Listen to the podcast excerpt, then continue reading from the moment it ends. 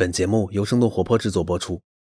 大家好，我是丁教，欢迎来到我们今天的硅谷早知道。在节目开始之前，我想要先通知大家，国庆期间硅谷早知道将暂停更新一周，之后会正常更新。也提前预祝各位生动活泼的听众们国庆小长假快乐。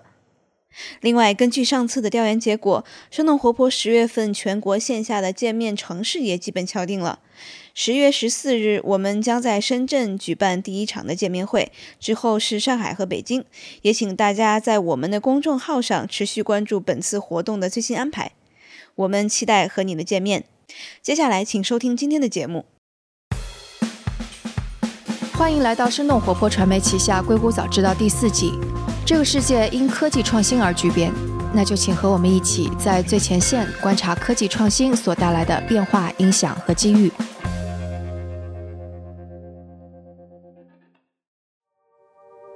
从八月底以来，一大批硅谷的 SaaS 公司，也就是面向企业的一批软件记忆服务的公司，集中上市了。其中比较受瞩目的是 Snowflake 雪花。 one of the most valuable startups here in the Bay Area. biggest software IPO ever. The biggest software IPO ever. It's the biggest software IPO ever, the biggest IPO of the year, and the biggest first day jump for an IPO that raised more than a billion dollars, oh, in about two decades. 它在很多方面都创了纪录，比如 IPO 当日估值超过了七百亿美金，高于今年二月份的估值五倍之多。 比如，连一向声称不懂科技的巴菲特都投了超过五亿美元。但是，这么火的一家公司，可能还有很多非 SaaS 行业的从业者不太清楚他们是干什么的。所以，我们分别采访了两位嘉宾，节目也将分为两部分，来尽可能的为大家呈现出一个真实的 Snowflake。那我们的第一位嘉宾是 Snowflake 的软件工程师 Howard 于。他将从员工的角度和我们聊一聊 Snowflake 这家公司究竟是做什么的。另一位嘉宾是硅谷的连续创业者、投资人徐浩 Howie 徐，他将和我们聊一聊让 Snowflake 登上 IPO 宝座的背后的基金 Sutter Hills Venture 到底是什么来头，也将会为我们深度的解释 Snowflake 的高估值究竟是众望所归的实力，还是昙花一现的泡沫。好的，那么接下来我先来连线 Snowflake 的软件工程师 Howard 于。Hello Howard，欢迎做客硅谷早知道。Hello，呃，硅谷早知道的观众朋友们好。你好，你好，你也是我们听众好。是的，是的，是的。呃，我经常听硅谷早知道。嗯嗯，所以我们先来讲一讲这个 Snowflake 到底是什么样的一家公司吧。我们也有一些这个听众朋友们在群里问啊，Snowflake 到底是干什么的？它跟这个传统的大厂的这些云服务有什么不一样？所以这个。如果不是 IPO 的话，可能 Snowflake 还没有进入到这个一般人的一个视线里面吧。是的，是的。所以我就想说，这个从技术的角度，我们可能尽量通俗一点的语言来讲一讲，到底 Snowflake 跟其他的一些大公司提供的服务到底有什么不同？好的，好的。Snowflake 其实是一家呃云端的数据仓库，它是为企业在决策制定过程当中提供了呃数据支持的数据源。因为传统的数据仓库其实它的扩展性已经非常难以满足这个呃大数据的时代了，然后 Snowflake 呢就利用了一些呃云计算的优势，然后让计算资源更加容易扩展，从而更高效的帮助用户查询数据。呃，我知道这个可能大家还是难有一点难以理解。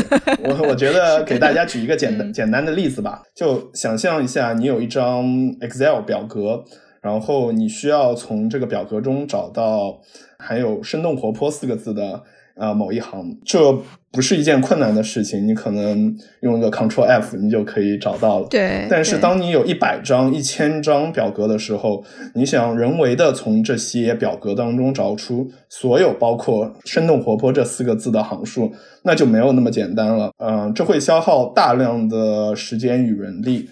所以，Snowflake 提供的服务就像是帮助你从这么多表格当中快速高效的呃找出你想要查询的数据。对，那其实你们的底层是也是用的一些大公司，像 AWS 啊或者其他的一些云服务的他们的底层的这种架构。嗯哼，对，其实他们有没有这样的一些这个产品，其实是跟你们是竞争的呢？我们最大的竞争对手是 Amazon Redshift 和 Google BigQuery，然后但同时我们又是运行于 AWS 和 Google Cloud 之上的，因为 Snowflake 也租用这些云计算服务商的服务器。啊，所以我们和他们是一个合作加竞争的关系。嗯嗯，最近有一些硅谷的大公司，其实是从本来可能用的是 AWS 或者是 Google 的服务器转到你们那儿，其中有一个大的原因就是因为你们便宜。你们是怎么样能够做到这个便宜？但是你们还是用的这些大公司的这个 infrastructure，对吧？是用他们的一个基础的这个设施。其实和我们的那个收费模式、商业模式其实是有点关系的，就是。Snowflake 的商业模式或者收费模式是一个用多少付多少的一个模式。只有每次当用户呃向 Snowflake 发起一个查询请求的时候，Snowflake 会根据用户发起请求的复杂程度，或者说所需要的计算资源的多少，收费会相应的变化。这是一个非常弹性的那个收费模式。嗯，这对于呃一些中小企业，尤其是在他们预算有限的情况下，呃，这种收费模式其实是非常有竞争力的。对于你们对标的这些大公司来说的话，其实你们还是更便宜一点，对吧？是的，是的。你们觉得这个创新的这个地方在哪里？刚刚我们说到小公司，可能你们这个弹性比较高一点，然后他们觉得你们的成本会低一些。那大公司转到你们的这样的一个平台是为什么呢？大公司其实也有很多的原因，然后其中一个比较重要的原因就是 Snowflake 是一个 cloud provider agnostic，就是说，呃，用户查询数据的时候，它的交互界面是一样的，而且它并不需要知道 Snowflake 到底是运行在 AWS 还是运行在 Google Cloud 上面。然后更加创新的地方在于 Snowflake 可以。呃，把用户的数据进行跨云的备份，这对于大公司来说是一个非常重要的 feature。我们假使 A 的 AWS Cloud 整个宕机了，虽然这个可能性也非常小，如果这种情况发生了，客户的查询请求并不会受到很大的影响，因为 Snowflake 会立刻把用户的请求呃路由到 Google Cloud 的服务器上面。然后其次呢，是大客户他们不会。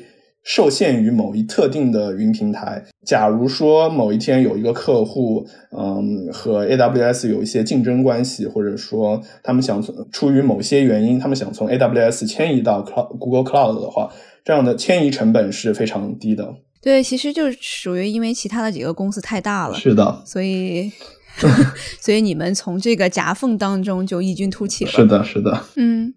跟大的公司这种竞品来看的话，为什么 Snowflake 其实是能够这个异军突围，然后做的对 win over 很多这种客户？嗯，其实我们有一个很大的优势，就是非常 technical 方面的优势，就是怎么样能够更好的让观众理解。因为 Snowflake 有一个非常独特的设计，叫做 separation of storage and compute，就是说。把计算和存储资源相分离，这样做的好处就是说，我们可以单独呃 scale 存储资源，或者单独 scale 计算资源。一个传统的 data warehouse 的话，如果有很多用户同时在使用这个系统的话，系统的压力是非常大的。嗯，对于一些特别复杂的查询，其实，嗯，很多企业可能需要专门的人在半夜十二点爬起来。去执行这个操作，因为在半夜的时候，整个系统的负载是最轻的，然后是最不容易影响正常运作的，所以说这是一个非常痛苦的过程。然后 Snowflake 的好处就是说，它可以单独的扩展计算资源，这样子的话，我可以单独给我的 marketing team 一个一个集群来处理他们的查询操作。单独给我的 sales 部门一个单独的集群来处理 sales 部门的查询操作，所以这个竞争对手他们是没有这样的功能，是你们一个独创的，是吗？是的。然后你其实是从这个一五年加入的，是吗？然后 Snowflake 是一二年创立，所以你其实还算是早期员工了。我其实最近也是看到一些文章嘛，其实咱们当时也这个 互相沟通了一下，是有些人当时就直接是 pass 掉了呃 Snowflake 的这样的一个 offer，然后直接去了大厂，像是 Google 等，所以这个其实现在都可能后悔到，要后悔到不行了。对，其实我不知道你当时的这个选择的过程是怎么样子的。其实我在大学的时候就已经呃特别关注大数据和云云计算的领域了。然后我在找工作的时候，其实也特别留意了一下这方面的创业公司。其实有一天，我是在 TechCrunch 上看到了一篇嗯关于介绍 Snowflake 的文章，然后我当即就决定我想要面试这家公司。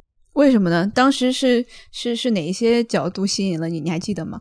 首先是这个方向，呃，云计算和那个大数据的方向是我特别关注的。其次就是创始人背景，还有公司的高管团队，他们的实力都是非常强的，然后就给我留下了很深的印象。所以说，我觉得，呃，我应该试一下。嗯，其实当时是不是还是有一股这个浪潮，是流行把就叫 on premise。这样的一个数据库的这个构建，对吗？所以为什么你没有往那个方面的公司去找工作，而其实是走走到了这个云这块？当时其实不是说每个人都是这么认为的，对吧？说是云未来是这个大的趋势。如果从技术角度来说，嗯，on-premise 有很多弊端。首先就是它需要每个客户自己 manage 自己的 data center 数据中心，这件事情其实并不是一件容易的事情。然后，其实很多公司的科研啊，或者人才方面的储备都是有限的。他们更更擅长于做他们自己领域的事情，但是对于技术领域的事情，他们可能就没有那么擅长。所以说，更好的一个方法应该是把这个事情交给专业的人去做，就是交给像 Snowflake 这样子呃公司去做。嗯，迁移到云端的一个好处就是说，它的可扩展性是非常强的，因为。其实，on-premise 那些数据中心的服务器的话，是很难进行扩展的。on-premise 一般是采用 customer 自己 manage 一个 data center 的方式，然后他们可能就会自己购买一些服务器，而且一旦当他们的可扩展性不够，或者说他们的服务器已经无法处理他们现有的数据量的时候，他们一般的做法是。呃，买一个更强大的服务器，但是这个资源的增加并不代表着查询速度是随着资源的增加而线性增长。但是，呃，如果你使用云服务的话，那个它的可扩展性是非常强的。嗯，所以可能在这个不管是硬件还是软件上面，其实 on premises 这样的一些技术都是比较难去快速扩张的，可以这么理解。是的。处理速度已经难以跟上越来越多的数据的产生速度。对，其实从你加入当时是一五年嘛，然后这个现在这个二零二零年了，所以中间其实是不是有一些这个产品啊，或者是一些这种战略上的一些转变？作为你一个工程师的这个角度来，你有没有什么一些观察呢？Snowflake 我最初加入的时候，但嗯，他们对自己的定位是一个叫做。呃，data warehouse as a service 就是数据仓库即服务，应该中文是这么样翻译。之后我们其实又做了一些非常有前瞻性的一些产品，比如说有一个叫做 data sharing 的功能。啊，它的原理呢，就是说，其实其实数据都是由 Snowflake 在管理的，可以给不同的客户不同的访问权限。而且这个过程是没有拷贝的过程，是一个零拷贝，然后非常及时的一个过程。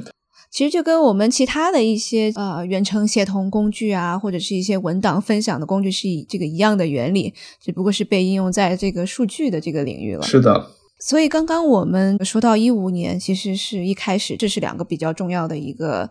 呃，feature 吧，你们的一个产品。然后，其实你觉得这个公司增长的最快的一个阶段是什么时候？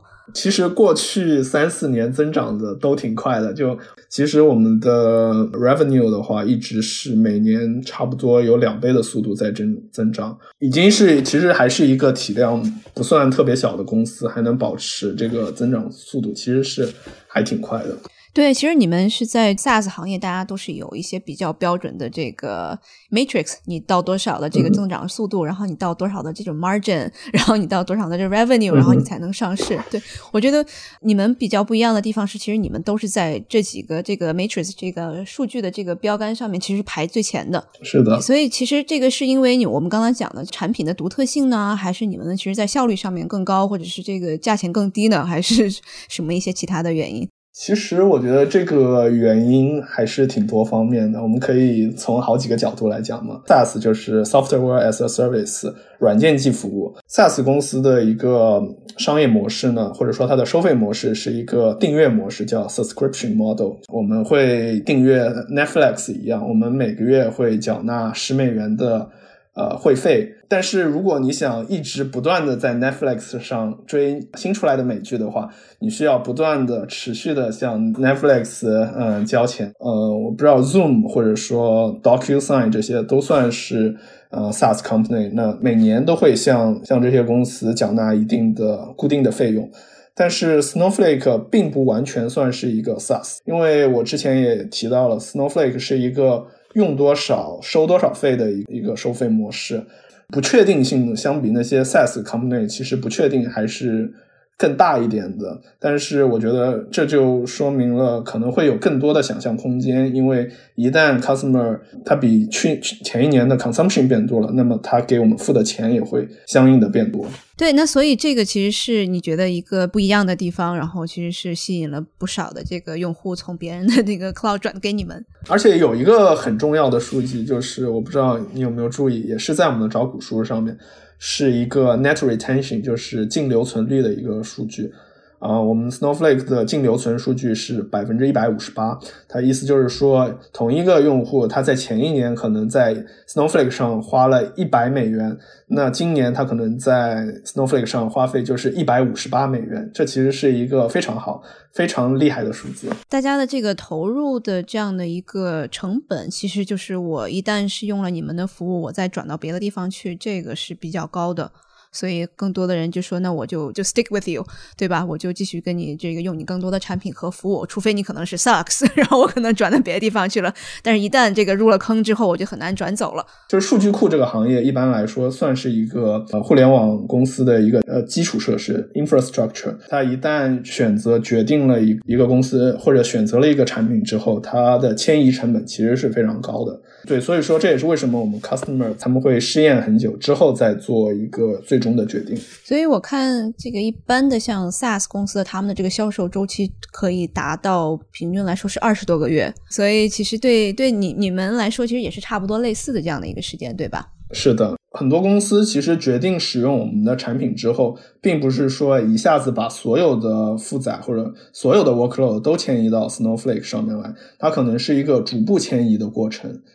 这也就是为什么随着用户那个迁移的 workload 越来越多，它可能每年付的金额也会相应的变多。我们来说一下创始人的背景，因为你刚刚说当时你看到 TechCrunch 上面一篇文章之后，然后就被这个吸引了。创始人的这个背景，你讲一讲吧。嗯，Snowflake 有三位创始人，其中两位呃 Thierry and 和 Ben Wang，他们两个是法国人。然后他们之前是在 Oracle 是一非常资深的架构师，他们在数据库设计方面有着非常丰富的经验，然后对技术也是非常的有热情。第三位创始人 Martin，他之前在欧洲也是呃创立了一家啊数据库的创业公司，之后再加入了 Snowflake。所以说，呃，Snowflake 呃创始人团队的技术背景是非常强的。他们对技术也是有非常非常有热情的。嗯嗯嗯，其实我也看到了一些这个报道，是他们一开始的时候是找到了投资机构，叫做呃 Sutter，对吧？S U T T E R，但其实也是这个最早的算是孵化他们的一个投资机构吧。然后这个机构的创始合伙人，这个 M D 叫做 Mike Spicer，所以他一开始的时候是作为 C E O 来管理这个公司的。所以你加入的时候还是他吗？当 C E O？我加入的时候已经不是他了，是 Bob，是我们的第二任 CEO。你们现在应该现在是八年时间了吧？然后一共换过多少个 CEO？啊，我们的第一任 CEO 是 Sutter Hill 的管理合伙人 Mike Spicer，然后他是 Snowflake 的早期投资人。之后他们请来了呃前微软的一个高级副总裁 Bob m o g l i a 管理呃微软的数据库产品业务的。一个 V 呃 VP，然后第三任的话就是现在的 CEO Frank Slootman。是这个 Frank 是什么时候加入的？作为 CEO？Frank 是去年五月份加入的。所以他是一个这个 IPO CEO。应该可以这么说吧，因为他之前也是帮助了那个 Data Domain 和 ServiceNow 完成了上市，然后加上 Snowflake，他其实一共是带领了三个公司完成了上市。就这个 Bob 和 Frank 他们两个之间有没有什么这个管理上面的一些这个不同的地方？你感觉到的？是还是挺不一样的。Bob 是产品经理出身，他对数据库产品的理解非常深刻，他提出了很多很有前瞻性的意见，比如说我刚刚提到的那个 data sharing 的 feature。Frank 的话，他就是一个非常 professional、非常职业的一个职业经理人，他帮助 Snowflake 其实更多的是像。硅谷的那些大公司更加靠拢了，它制定了其实很多标准，让 Snowflake 更像是一个大公司在运营。比如说，我们之前的带薪休假没有限制的，就是 unlimited 的带薪休假。硅谷有一些公司确实是这样的，但是 其实最后效果我觉得并不好。所以开始你加入 Snowflake 的时候是一五年，大概公司有多少人呢？大概是一百个人，就是研发部门或者说 engineering 占的人数可能只有二十到三十个人左右吧。哦，那剩下全都是这个销售和这个 marketing。对，销售其实其实销售在这样子 to B 的企业里面占的作用其实是非常大的，因为你需要销售不断的去跟 customer 沟通，去去 convince 这些 customer 呃来使用我们的产品。嗯，现在是多少人了？现在是两三千人左右吧。因为以前他们没有每次有新的员工加入的时候，他们会给一个编号，就是这样子，所以说我可以 track 有多少人。然后我记得我是九十一还是九十三号。然后，但是当当员工变多了之后，他们就没有再做这个事情，所以说我也有一点 lost track 了。对，Snowflake 这个名字其实是还是挺特别的，对吧？是雪花的这个翻译，为什么是一个 SaaS 软件公司会叫雪花呢？嗯，其实这个还挺有意思的，这是这里有一个小故事啊。然后，因为我们我们的 founder 呃 Terry 和 Ben Wang 他们都是非常爱滑雪的，然后刚好呃 Sutter Hill 的那个呃投资人 Mike Spicer 他也是一个非常喜欢滑雪的人。然后，Snowflake 又是一家云端的公司嘛，云就和雪联系在一起，所以说他们就叫 Snowflake Snow。就是还有一个原因，但是我不知道，就非常 technical，相当于是一个 engineering joke joke 一样。那看看我们的这个 engineering 的听众能不能这个 get 到你的 joke。呃，数据库就是数据仓库有一个。呃，设计模式非常有名的设计模式叫 Snowflake Schema，就是你你在设计设计数据库的时候，你中心有一个非常中心的一个表格，然后你四周有好几个 dimension，然后这样子延伸出去，这样子就像一个雪花一样，他们叫 Snowflake Schema，所以说最后取了这个名字。好吧，我大概明白了，但是可能我们的这些这个工程师的听众可能会更有深刻的理解吧。好了，那我们也聊了不少了，感谢 Howard 的分享，谢谢，拜拜。那接下来我们就来连线我们的第二位嘉宾 Howie 徐。Hello，Howie，很久没有来我们的节目了，你最近怎么样？啊，很好啊，虽然说疫情，但是该做的事还是继续做呗，工作上。明白，明白。对，其实我们有很多听众也挺熟悉你的，然后之前跟徐涛做过好多期，都是特别受大家欢迎，然后很有干货，很有营养价值。呃，不过我这里还是给不熟悉你的听众朋友们大概介绍一下。呃，浩宇徐徐浩是硅谷的连续创业者和投资人，他创建的人工智能网络安全创业公司 TrustPass 被云计算安全上市公司 Zscaler 收购。他之前也是硅谷顶尖风投机构 Greylock Partners 的唯一入驻华人企业家，这个叫做 EIR。然后目前也是多家顶尖风投机构的有限合伙人。谢谢你这个这个晚上了还在跟我们连线，因为我 现在已经在这个国内了嘛，然后现在浩毅那边已经是十点多了，这个非常辛苦。呃，那今天找浩毅过来，其实就是想要这个跟大家聊一聊最近特别火的 Snowflake，然后从 Snowflake 的角度，我们也在聊一聊硅谷的这个一大波上市的这些 SaaS 的企业。呃，那我们先来聊一聊 Snowflake 背后的这个基金吧，它叫做 Sutter Hills Ventures，它就突然就给火了。其实它也不算是一线基金，对吧？然后只不过是这一次一上市，然后反而让它进入了大家的这个视野。但是这个 Howie，我知道你好像认识他们其中的一个合伙人是吧？他们是一家什么样子的基金呢？呃，其实 Sutter Hill 应该算是一家呃顶尖的基金之一，只是它比较低调。你去看它的主页，它就是 SHV 这三个字，然后再加一个地址，也不告诉你那他投资了一些什么公司。呃，但实际上这个基金在硅谷，在硅谷的创业人的眼里，应该算是一家特别优秀的一个基金。如果能够被他们投资，一般也是一个挺高的一个荣誉本身。嗯，这次在 Snowflake 里面，他们到上市的时候还是持有百分之二十七的股份，然后价值也是超过了七个亿。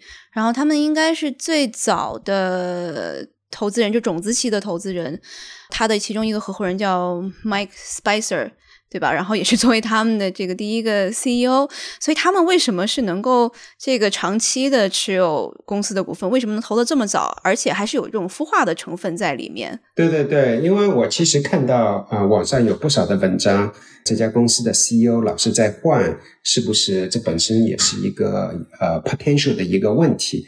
实际上，这跟那个 Sutter Hill 这个传统是有关的。Sutter Hill 这家基金，它的传统就是。呃，我去看有没有呃比较厉害的那个工程师，然后我来帮助他们打造一个公司。呃，一般来说，这些工程师本身都很厉害，但是这些工程师本身并不是一个公司的建设者或者是公司的 CEO 的这样的人才。所以说 s e l t Hill 的传统的做法就是说我找两三个特别优秀的工程师来跟你一起，相当于是一起来共同创建这个公司。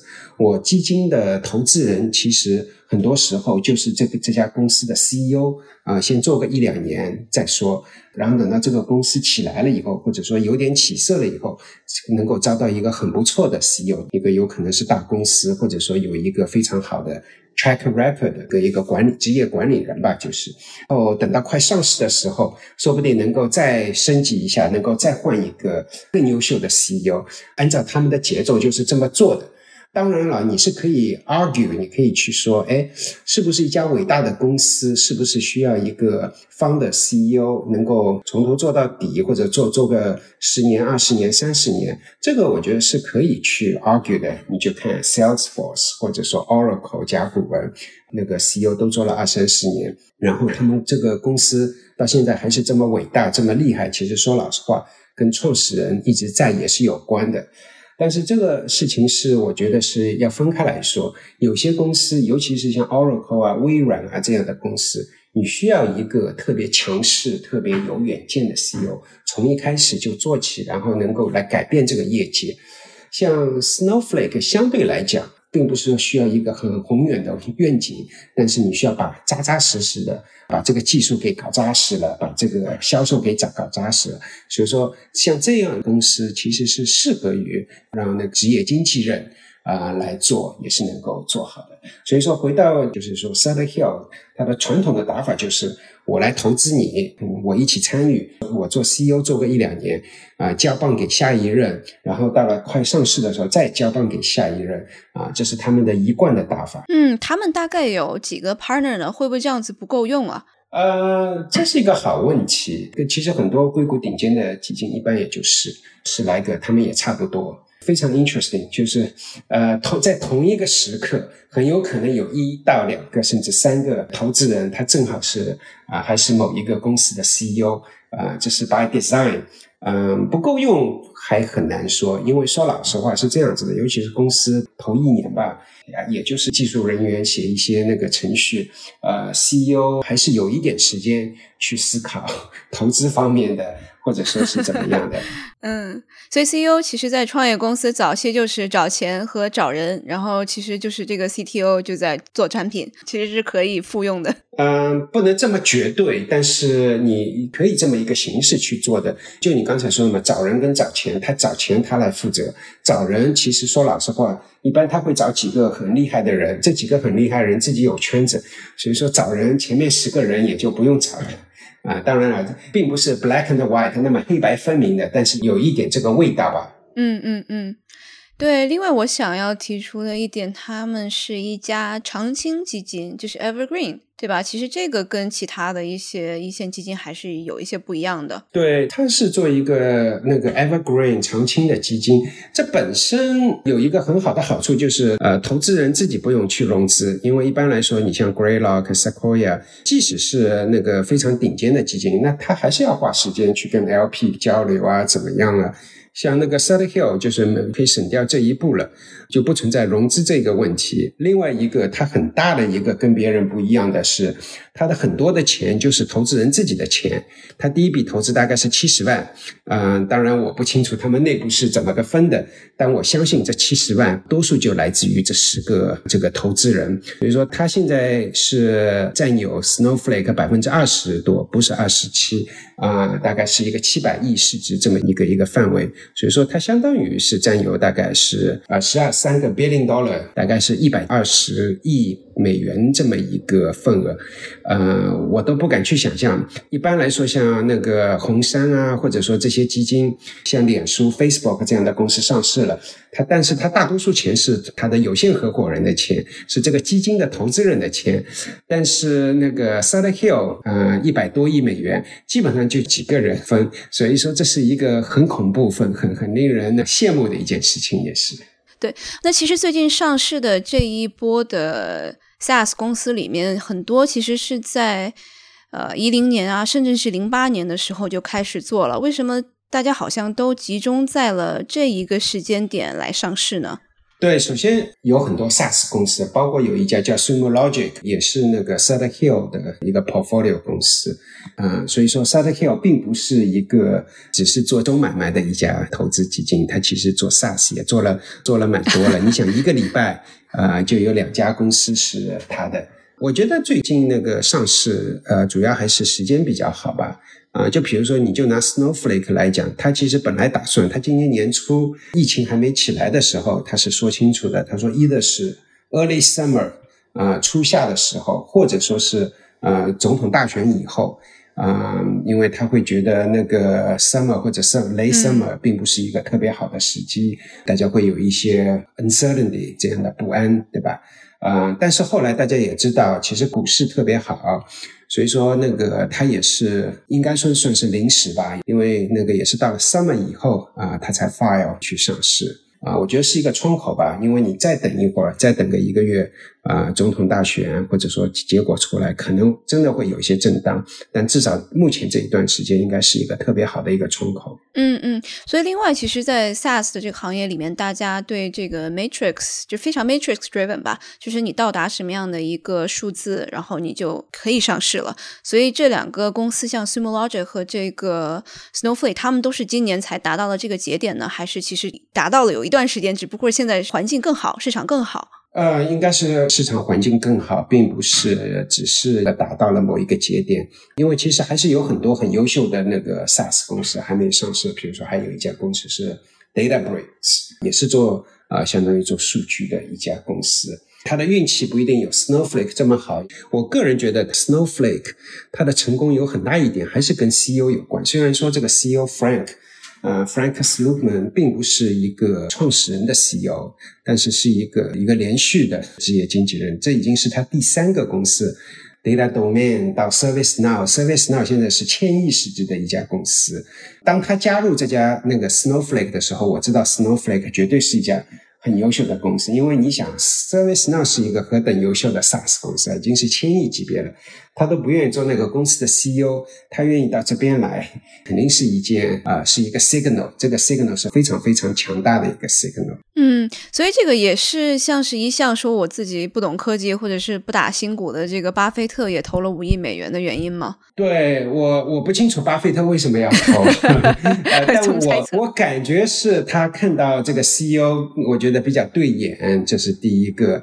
第二个看了一些数据，觉得特别亮眼。因为传统的一般软件公司也好，或者甚至于 SaaS 公司也好，增长也好，呃，我们叫 Net Dollar Retention 都是特别亮眼吧。嗯，所以 Snowflake 它在市场上面就是一个特别独特的存在吗？它其实也有一些像是这个 Redshift 这样的竞争对手，是吧？但为什么好像整个它的这个表现就会非常的亮眼，不管是在他们的营收，还是在他们今年的这个一上市的这个，比它 IPO 的定价超过了一倍嘛？对，为什么他们会获得了很多好成绩？对，有有很多人会问，哎，那个 Snowflake 好像也没有什么护城河，那就成为一个七百亿美元的市值的公司，觉得想不通。我觉得这里面有好几点，可能大家都忽略的。第一点，它并不是那么的像人想象的没有护城河，反过来说，其实它是呃，它是战胜了很大的一个困难，走到今天这一步的。为什么这么说？因为他刚刚开始做的时候，二零一二年的时候，其实没人看好他做的这一块，没人看好他做一块，有很多原因。第一个是，呃，他一开始做的就是他强调，他其实也就做一个数据库嘛，它是关系型数据库。其实二零一二年，你如果去看当时候硅谷的大小的文章，都在说关系数据库已经走到尽头了。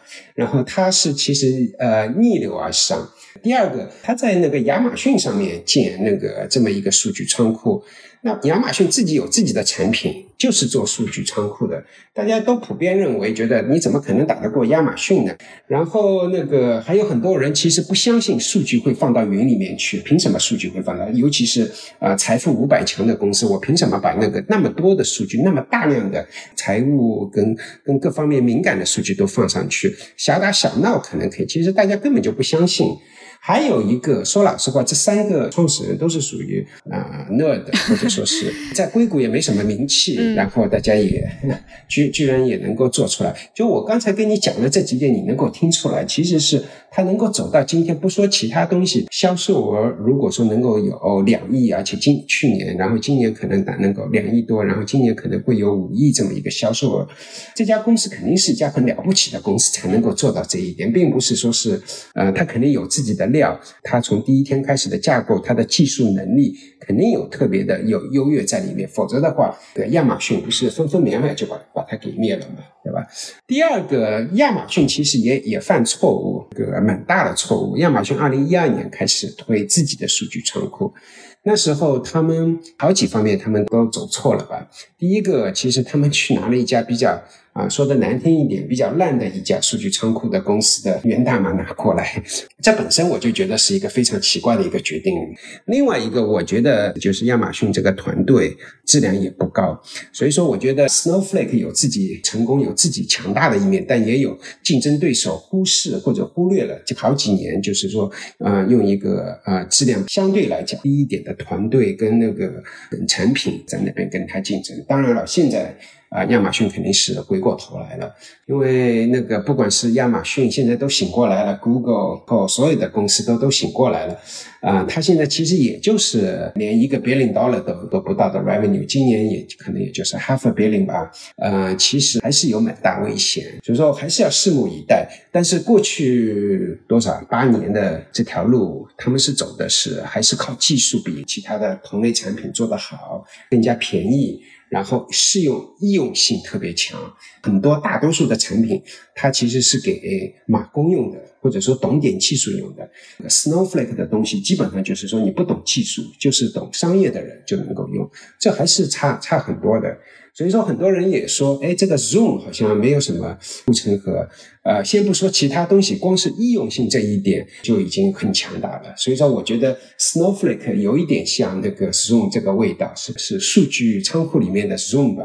会不会是已经到了一个节点？其实，即使是像这种 To B 的这样的一些 SaaS 软件，你也得把这个产品做到非常的用户比较傻瓜，然后比较用户 friendly。之后，然后大家可能才会去用你，不是有没有的这个问题了，是是不是大家更方便用的问题了？对，是美国到了这样的一个 SaaS 的节点。是的，是的。之所以到这个节点的原因，嗯，是因为用的人变化了。以前用这些呃数据仓库的人，一般都是做 IT 的，是做码工的，是懂技术的。现在用这些数据仓库的人，可能就是一个销售人员，就是一个一个一个产品经理，他不一定懂技术。就好像那个 Zoom 小小朋友都能够歘一下就能够会打开来了。对，啊，所以说这个易用性，嗯，呃，是提高了，但是。Audience 受众者是实际上是在改变，这也是一个很大的一个原因。那所以其实我们要往后看的话，那个未来的 SaaS 在硅谷这边，或者是整个在美国这边，机会还是会在哪一些方向呢？呃，我觉得 SaaS 呃为什么会有很多公司上市？其实这是一个从呃股市是一个很好的时间窗口，但是还有一个原因，实际上是疫情。疫情使得大家在家工作也好，或者说在家上课也好，对呃数字化革命的要求要高多了。因为说老实话，本来一个教室里面你数字化多少，其实是一个相当于是一个 bonus。但现在你上班上课就是要数字化。基本上要极致的希望，嗯，Zoom 是一个很好的例子。本来大家是开开会用的，现在上课也要用。包括那个 Zscaler 上网啊，怎么样？你怎么去负责你的安全啊？你的考量就不一样了，对吧？这个时候就对那些网络安全的 SaaS 公司，对数据的嗯 SaaS 公司，还有这种开会啊，还有管理文档啊这些 SaaS 公司的那个要求需求就大大增加了。呃，这个也是一个，也是一个方面。嗯，所以其实疫情这个是给我们带来的一个机会，然后所有的各个领域，我们现在都要重新考虑疫情后面我们是什么样的一个生活模式，然后工作模式，然后所有的事情其实都变了。对，疫情对数字化的要求大大提高，这是一个事实。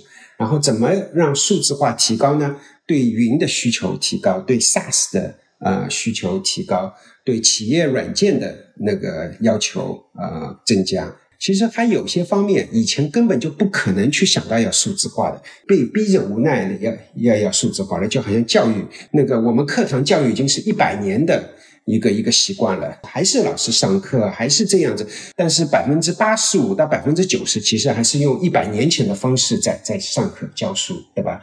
我一直是觉得这个是有大量机会，但是就 inertia 实在是太强了，大家都都不敢动。但是疫情一来，大家就被逼着无奈的就就得改变了，硬着头皮上了。对对对对。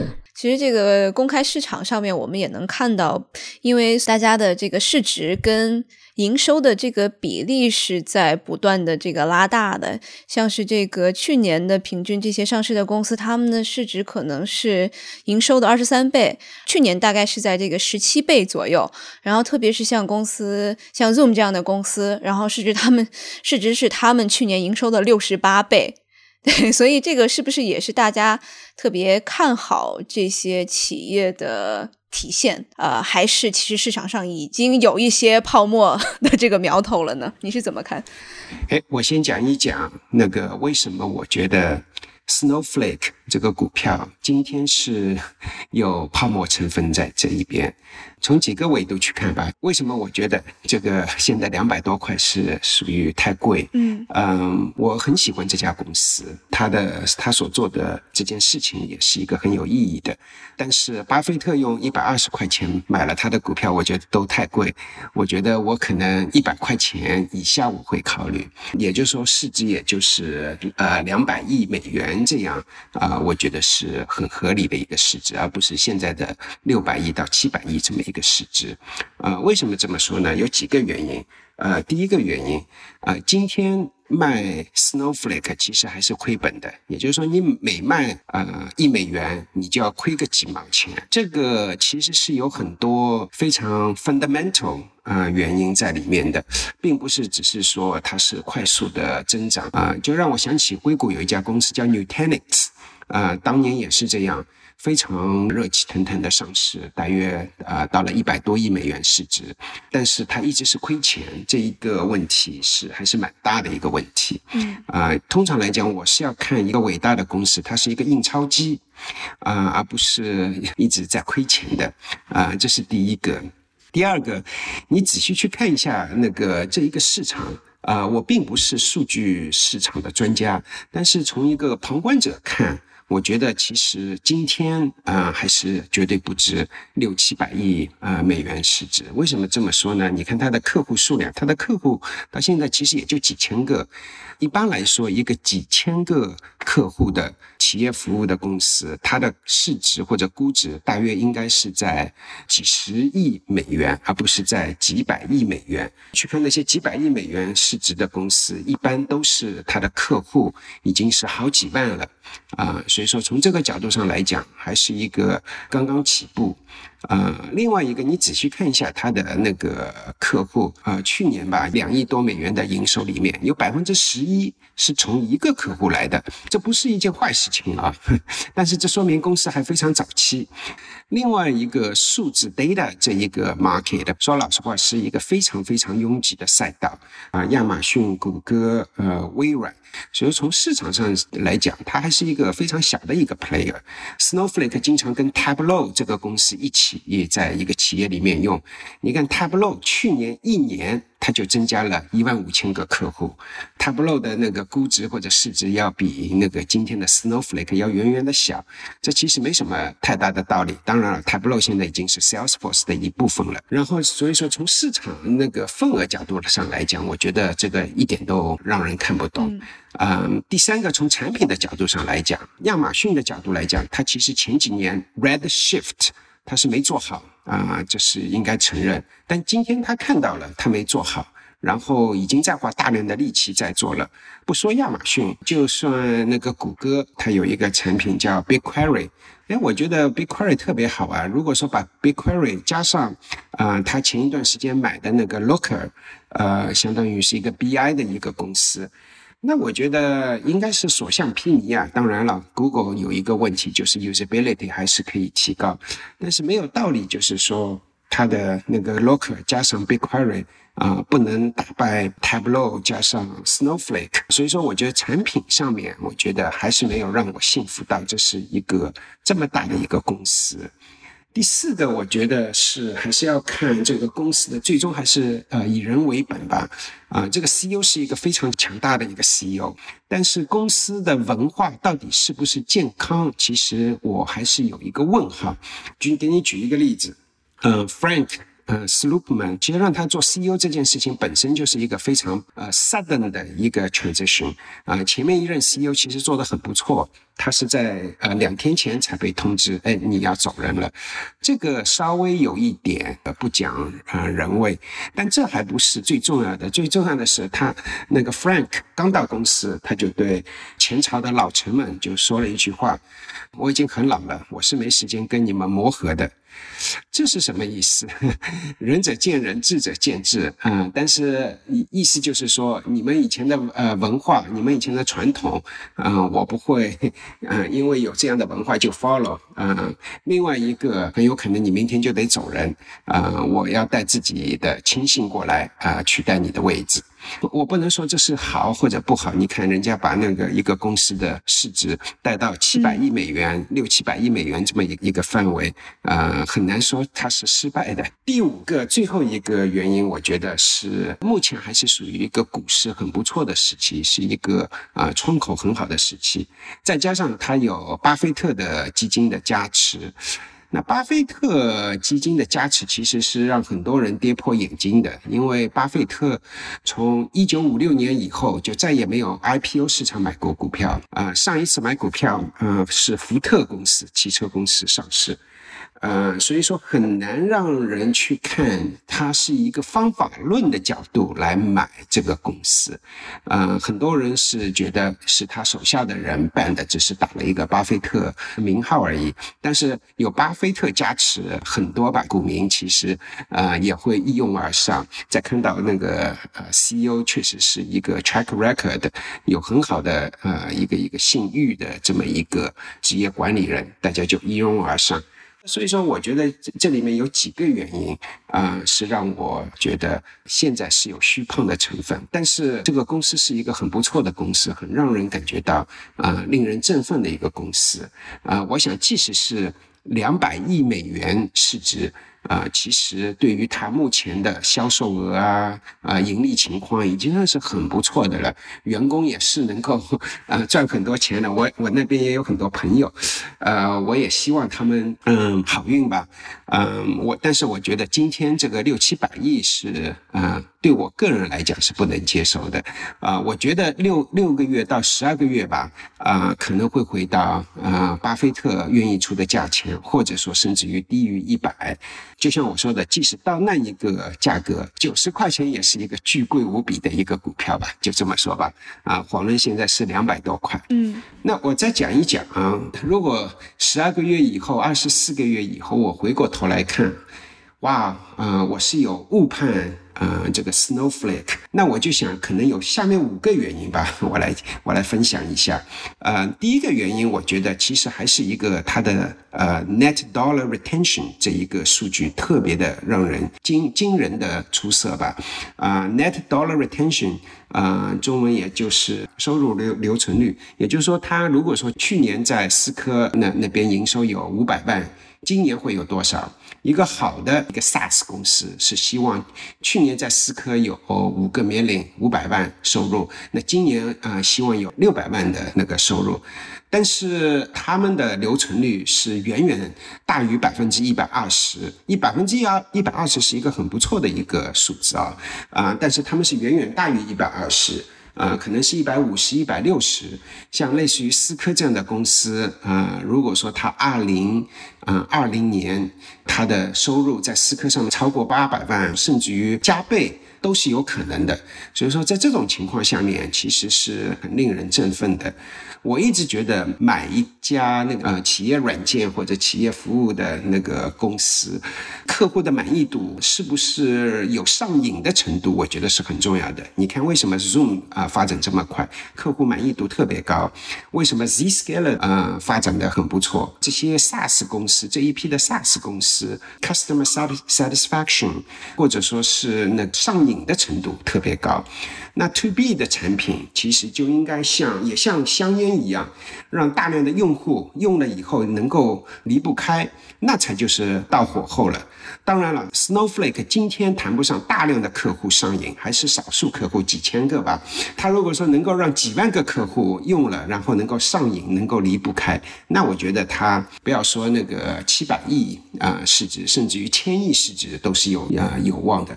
所以我觉得这第一个数字就是 NDR 收入留存率这一个维度，我觉得能够让让我看到一丝的希望啊，觉得哎六七百亿市值是值得的。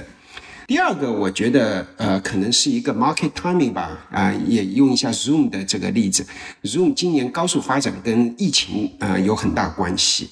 那 Snowflake 跟疫情有关，但并不是说这么大的关系，但是。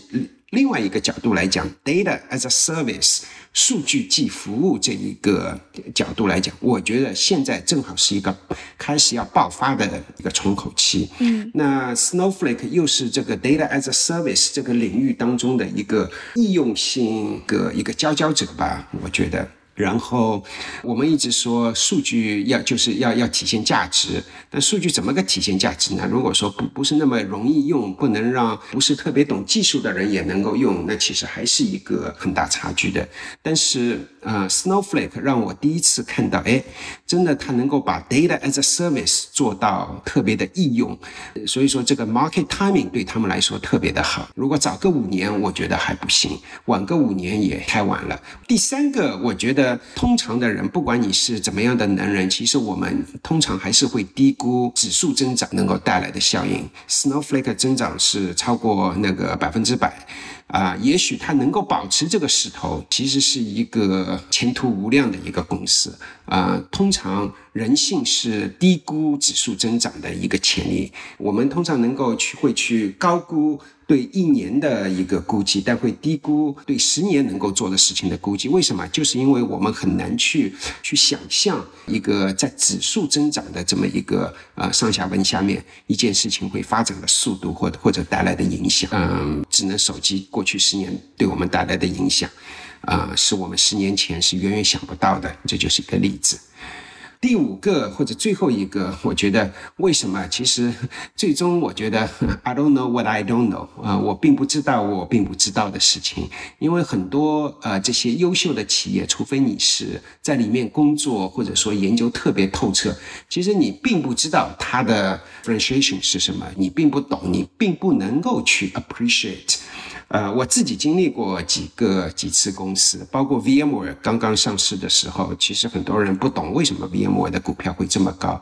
啊，零九年的时候，零八零九年的时候，VMware 是世界上第四大啊市值的软件公司，大家都觉得虚拟技术多数人都没听到过，也不懂，凭什么它是第四大的？但是你在里面做的 做事情的人，你是完全更加能够 appreciate 啊，为什么这个世界 数据中心都会朝虚拟化走啊？这是一个大势所趋，这个 conviction。啊，是在里面的人，或者能够对这家非常少数在外面能够对这家公司研究透彻的人能够理解吧。啊，外面的人看东西还是比较雾里看花吧。当然了，啊，任何一件事情有这个潜力，只是给了他一个天花板，具体要做，当然还是要这个公司的靠执行力去怎么把它给做出来。那这个时候，其实说老实话，跟这个 CEO 也是有很大的关系。回到 Snowflake，是嗯，这个 CEO 是一个特别让人尊敬的一个 CEO，啊，什么事情都是有可能发生吧。所以这也就是为什么我说 I don't know what I don't know，用。雾里看花去评价说，哎，这个公司太贵太好，其实是有不公平的一面。这就是其实，嗯，我刚才就说了几个原因嘛，就是我觉得可能会呃误判的几个原因。嗯嗯，感谢郝宇的解读，十分详细了。那么接下来我们也回过头来看一看国内 SaaS 的势头，会不会也有这样一波的 SaaS 公司会集中出来呢？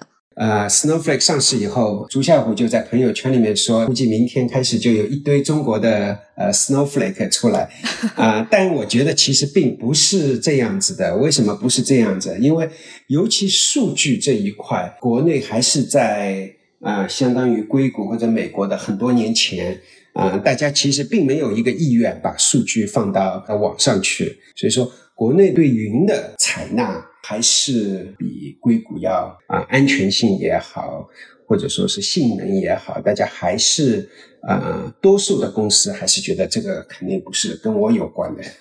那其实现在国内是也有一些公司在做这个领域，但他们的路可能还是会很长。国内有很多公司做各种各样的。就是说，你能够看 Snowflake，Snowflake 说穿了，它背后有个数据库，然后前面有一个像一个跟 Business Intelligence 去接口的这么一一个一层啊软件吧。国内你要说做这一类软件的公司，其实。还是不少，比如说有一家公司叫 Smart BI，啊，它是做那个 business intelligence 的，但是它做 business intelligence 的背后，其实要提供包括数据仓库啊这么一个功能的一个技术层面在里面。Snowflake 这样的技术啊，其实国内是有的，是不是这么操作，或者说这么放心的去在放在云上面？我觉得还是非常非常早期吧。嗯。那我们预想一下，如果说是国内下一波可能会上市的是什么样领域的 SaaS 公司呢？还是更加稍微传统一点吧，比如说，呃，做人力资源的，我觉得更多的可能是某一个 vertical，比如说了，嗯，专门做地产方面的 SaaS 公司，或者说某做做某一个金融行业的一个 SaaS 公司，它可能挖的比较深一点，比较垂直一点的这么一个，啊，我觉得是有。大规模的，像那个美国的 Service Now 或者说 Salesforce，还要过一段时间。对，因为我是觉得 SaaS 这一块在国内今年是一个比较不能说关键年，就更加有一个 milestone 的一年。为什么这么说呢？因为我是觉得国内说要 SaaS 要起来，已经说了很多年了。去你去看一些那个呃一些标题，很多标题党就是二零一五年是中国 SaaS 的元年。二零一六年怎么样？二零一七年怎么样？但我觉得二零二零年 finally 我们有这一年，应该能够看到，哎，真的是 SaaS 这个行业能够遍地开花还太早，但是已经开花了。为什么我这么说呢？二零一五年你说 SaaS 元年的时候，你说哎，有哪个公司它的收入超过一亿人民币？你可能找不到。可能到了二零一六年、一七年、一八年，你可能能够找到个三家、四家。到了一八一九年的时候，你能够可能找到五家到十家。但现在已经不能算是哦，我有一亿人民币收入，你就就觉得应该我是一个在国内已经是一家很了不起的 SaaS 公司了。我觉得应该已经是好几十家了吧。啊，到现在为止，然后按照这个势头下去，我觉得不出几年，可能那个如果说一亿人民币收入是算是一家非常了不起的一家初创公司，或者说 SaaS 公司，到了现在已经算是不错，但是呢有很多不错。然后再过了几年，我觉得是应该是有上百家这样的公司。所以说，今年我看到的一个势头就是，哎，一亿人民币已经不能算是一个让我能够去觉得啊这家公司很不错，光是这个指标已经不够了。在这个阶段，我觉得这是一个非常 defining 的一年吧，就说我们正式跨入了相当于 SaaS。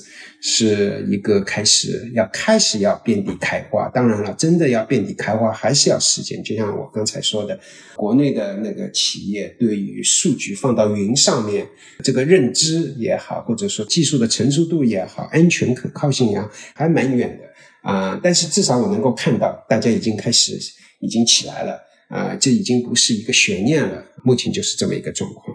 嗯，所以就可以看出来，其实大家已经是愿意为 SaaS 软件来付费，然后这个市场是越做越大了。然后可能不能像是美国直接对标，可能我有呃一亿美元的这样 ARR，我可能就 能够上市了。我们现在还没有这样的一个数字，但是肯定市场是已经是有增量在的了。我觉得一一亿美元到一亿美元，大约是相当于人民币六七亿人民币的这样的公司，已经开始有了。这些公司理论上，它如果真要上市，其实可能也能上市，只是它的公司管理层觉得，哎，我现在还是把精力放在怎么个呃继续打造公司，而不是花个三个月去路演啊，怎么样啊？我觉得至少是有，我们应该已经是有这样的公司有能力，但他不一定想要上市，或者因各方面的原因。就这么说吧，如果几年前你说中国的 SaaS 公司，有很多人还说。就就起不来，觉得大家就是要要在本地部署，但我觉得到今年，你看疫情给大家的一个教训也好，看美国的 SARS 遍地开花也好，还是国内的公司的那个内部的那个 IT 人员的认知在改变也好，我觉得大家已经不觉得这是一个，虽然说还是早期。但是已经不是一个哦，有可能根本就是跨不过的一个红毯，就是大家觉得这只是一个时间问题的。我觉得这已经是应该是一个公认了。嗯，起码资本市场上，大家看到美国这边的成功，起码国内其实是现在是觉得这个市场是我肯定是会可以把钱放进去的，而且可能在用户的成熟度上面，然后加上今年的疫情。大家对这个的需求，这个三方面的就把这个事情可能是我们更加速了，对吧？对对对，你这么说吧，几年前大家觉得能最能够赚钱的还是 Google、Facebook 这样的公司，但到今年，一个基金能够从一个 SaaS 公司赚到的钱能够超过一百亿美元，这是从来没发生过的事情。你即使是像那个 Facebook 上市，大家也就赚个七十亿。Greylock 赚了也赚了好几十亿，这都是已经是天大的数字了。所以说，我们又回到 Snowflake，Snowflake 是见证了很多个历史。其实，我们如果看最近上市的这一些互联网公司，他们的这个成绩反而很差，对吧？对，嗯，相对来讲，Uber、Lyft、Pinterest 都差一点，但这个有各方面的原因吧。我并不觉得说明 To C 的公司不好。嗯，我觉得有有几个，第一个是说任何事情都是三十年河东，三十年河西。像这个领域，科技领域可能是十年河东，十年河西吧。你看过去个二三十年，大约是 to C 跟 to B，大概是每隔十年啊那个轮换一下。过去十年，Uber、Pinterest 这一代的 Airbnb 这一代公司是非常强势的。呃，在硅谷，不管是从公司的发展的势头也好，招人也好，或者 revenue 也好，是非常强劲的。今后十年可能更多的是，或者五年或者十年，更多的是一个 SaaS。这一个不断是在摇摆来摇摆去，一直是这样。To B 跟 To C 是互相都有，我觉得这是一点。啊，另外一个 To C，尤其像 Uber 跟 Lyft。它受到疫情的冲击很大嘛，这也是个蛮现实的事情。但是反过来讲，数字化、数字化啊，对企业的要求、对企业的冲击更加大一点。对，但好像就因为我是十年前来到硅谷的嘛，然后我就觉得，其实在这过去的十年，大家就觉得 to B 的企业一直就是我可能是稳健的，然后我不会说是风险太高，然后有回报的话也不会太高。但是这个 to C 的就会说是啊，那我可能要不然就是 go big or go home，对。其实是有这样的一个误区或者是认知。对对对，因为那是因为你十年前来来来硅谷，那时候是 to C 那一个十年嘛，嗯，其实你如果放长的话，其实不是这样子的。你想嘛，大约七十年代硅谷啊这一批那个半导体的公司，它大多数其实理论上算是 to B 的吧。后来那个 PC 那一代起来了，呃，所以说相当于更加 to C 这一个时代。其实到了九十年代，后来又开始变成 to B 那个年代了。一九九九年、二零零零年的最高市值的啊几家公司，其实是 to B 的公司，像思科 （Cisco） 做网络的，就是一家那个 to B 的公司。就是那一个年代，其实有很多 EMC 做存储的、做网络的、做数据库的，对吧？都是那一个年代。后来从 Google 开始这一代，又是 to C 这一代。然后现在又又会回到 to B 这一代，我相信我是比较相信这个百中理论的。to B 跟 to C 每隔五到十年会互相轮换，这也是一个那个十年河东十年河西吧。所以我们这个钟摆现在是摆到了 to B。对我一直是有这么一个钟摆理论的，因为我觉得差不多那个 Uber、Pinterest 的这一代都上市了，其实也就差不多了。接下去 exciting 的，你去看令人振奋人心的公司。确实都是一些 to B 的公司啊，Snowflake 还其实还并不是最最振奋人心的，其实有好几家，包括 FinTech 啊，比如 Stripe 是一家非常振奋人心的公司。我看到的确实是 to B 的公司，这是一点。所以说，在疫情之前，其实我已经是在预测下一个十年应该是 to B 公司的十年。现在疫情来了，我更加坚定。为什么？因为很多事情本来要可能要五年、十年做的，现在是两年、三年做。我再给你举个例子，呃。为什么云计算？云计算其实并不是一个新的，这个名词可能是新的，但这个概念已经讲了二三十年了。啊，九十年代其实就是在讲 utility computing，为什么到最近十年才起来？你你有没有想过这个问题？可能还是大家不愿意买单，或者是 太难用了。其实跟二零零八年的 financial crisis 有极大的关系，因为二零零八年的 financial crisis 以后。大家就没钱了，我要去用软件，或者说用用买买计算力就没钱了，然后就发现，哎，我就呃 pay as you go，比一下子买一个 license，买一个 hardware，买今后三年的要要省事的多。所以说，二零零八年的那个经济危机，呃，其实对这个云计算是起了一个极大的促进作用。云计算从以前大家就只是说说而已，到 AWS，你看今天就无比强大，其实就是那一个时代起来的。那这一次疫情也是一样。这一次疫情，现在看上去股市还好，公司还好，但是对数字化的加速是要求很高的。所以说，每一次当我们有这样子的啊比较大的事件，其实对技术的某几个维度的发展都会有一个极大的促进。嗯，最后不知道浩宇有没有给我们正在 SaaS 领域创业的一些创业者一些建议？我其实大概一年前写过一篇文章，因为当时候 Zoom 还没有今天这么火，我就写了一篇文章，就说 Zoom 跟那个 Zscaler 为什么会起来？起来的原因其实，呃，事后诸葛觉得，哎，这个公司当然应该是值这么多钱。其实当时候不要说大家认为可以起来，多数人都是认为不可能起来的。嗯，我觉得。对一个创业者来说，这是这一点是很重要的，就是绝大多数人不相信，其实是 almost 是你今后成功的必要条件。啊，不是充分条件啊，不是充分条件，我再强调一下，但是是必要条件。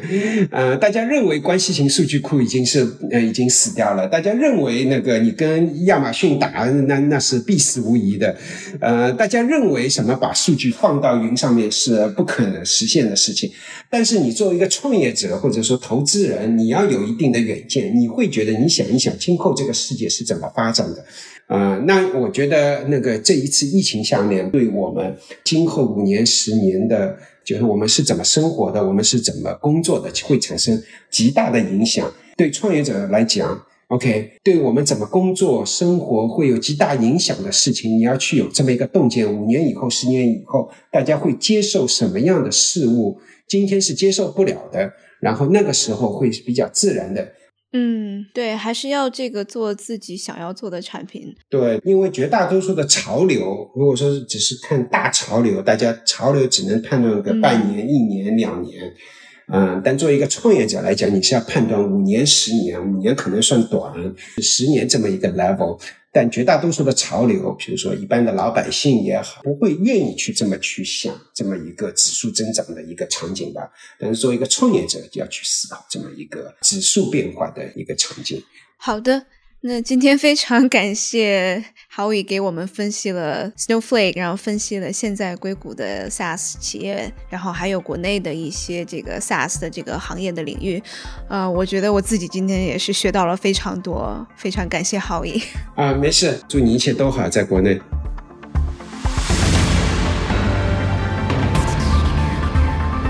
今天的节目就到这里。这期节目除了主播和嘉宾，也感谢我们团队的迪卡布里辛和 Luke，他们在最短的时间内完成了节目后期制作。